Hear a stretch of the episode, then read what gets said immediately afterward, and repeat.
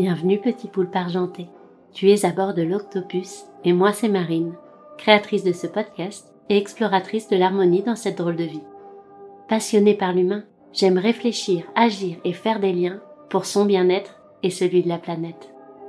Tous les mardis, je t'embarque avec mon équipage pour découvrir les profondeurs de ton corps, de ton cœur et de ton esprit. Ensemble, nous allons naviguer à travers des médecines, des thérapies et des sujets engagés pour une santé holistique. Et pour en savoir plus, je t'invite à écouter la toute première chronique. Alors c'est parti, mettons les voiles pour devenir acteurs de notre bonheur. Ah, et dernier message avant de prendre le large, The a besoin de tes tentacules pour continuer son voyage. Alors si tu apprécies ce podcast, merci de le suivre sur les réseaux sociaux de t'abonner sur ta plateforme préférée, mais aussi d'offrir des étoiles ou des commentaires sur Apple Podcast. Belle et douce traversée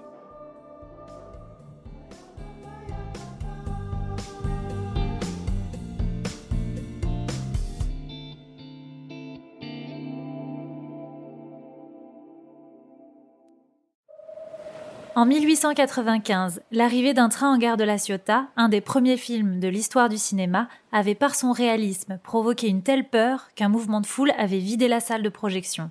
Les spectateurs croyaient qu'un vrai train fonçait sur eux. Fontaine ou l'urinoir de Marcel Duchamp, étendard du ready-made, nourrissait colère et controverse.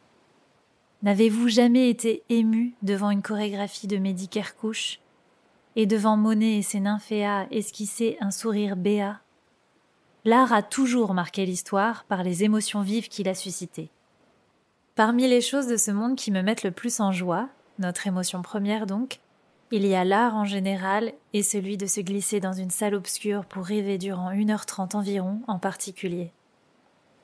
Les émotions, n'est-ce pas exactement ce que le cinéma décortique et retranscrit dans le rythme d'une séquence, par un plan serré, appuyé par une musique ou un silence, aidé d'une tenue ou caché dans le rose d'une joue.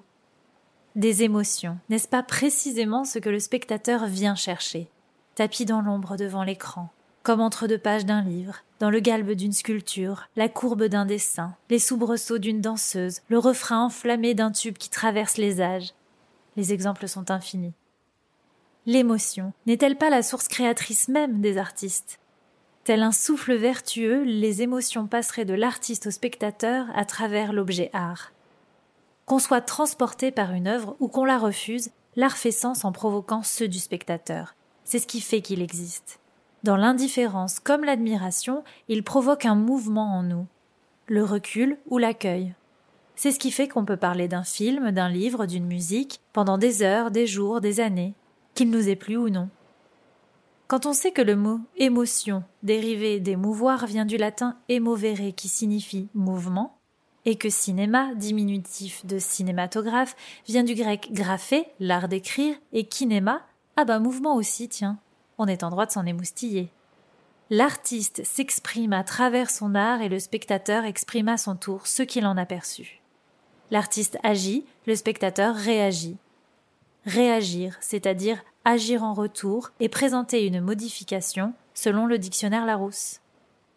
L'émotion nous invite donc à nous mettre en mouvement. Et l'art nous invite donc à changer. Mais à quelle fin? Si j'ai bien une idée, Guillaume Desjardins, auteur et réalisateur, dans sa vidéo Pourquoi des histoires sur sa chaîne Rouge Vert Bleu, a selon moi les bons mots. Attention, cette vidéo va être très philosophique. Et c'est pour ça qu'on a la chance d'avoir une musique spécialement composée par Édouard Joguet, un compositeur de talent. C'est parti. Grande question existentielle. Est-ce que l'art a un but? Est-ce que le seul but de l'art serait de créer? On est tous artistes.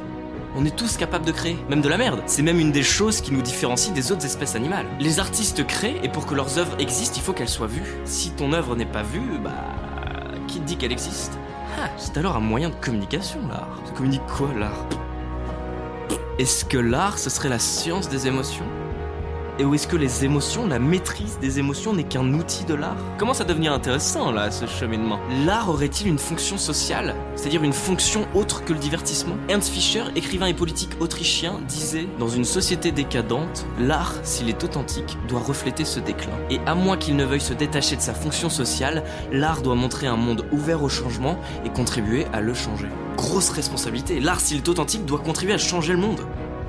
Waouh Tu te sens pas un peu comme un héros là tout de suite? On est des héros. On va changer le monde En tout cas, en y réfléchissant, les artistes ont cet atout qu'ils ne sont pas pleinement actifs dans le système. Ils sont en quelque sorte extérieurs parce qu'ils ne remplissent pas les fonctions, les jobs que le système a besoin pour tourner, pour fonctionner. Les artistes ont donc le temps et le recul sur tout ça. Ils peuvent donc communiquer à travers leur art un regard extérieur sur nos comportements, sur l'humain, sur la société, sur la vie, ce qui permet à l'humanité de se remettre en question, ainsi d'évoluer et de changer le monde. Putain, c'est beau ça. N'oublie pas, tu es super et t'es capable de réaliser tes rêves. Va aussi voir le boulot d'Edouard parce qu'il fait des compositions incroyables sur son site edjmusic.com. Je t'aime.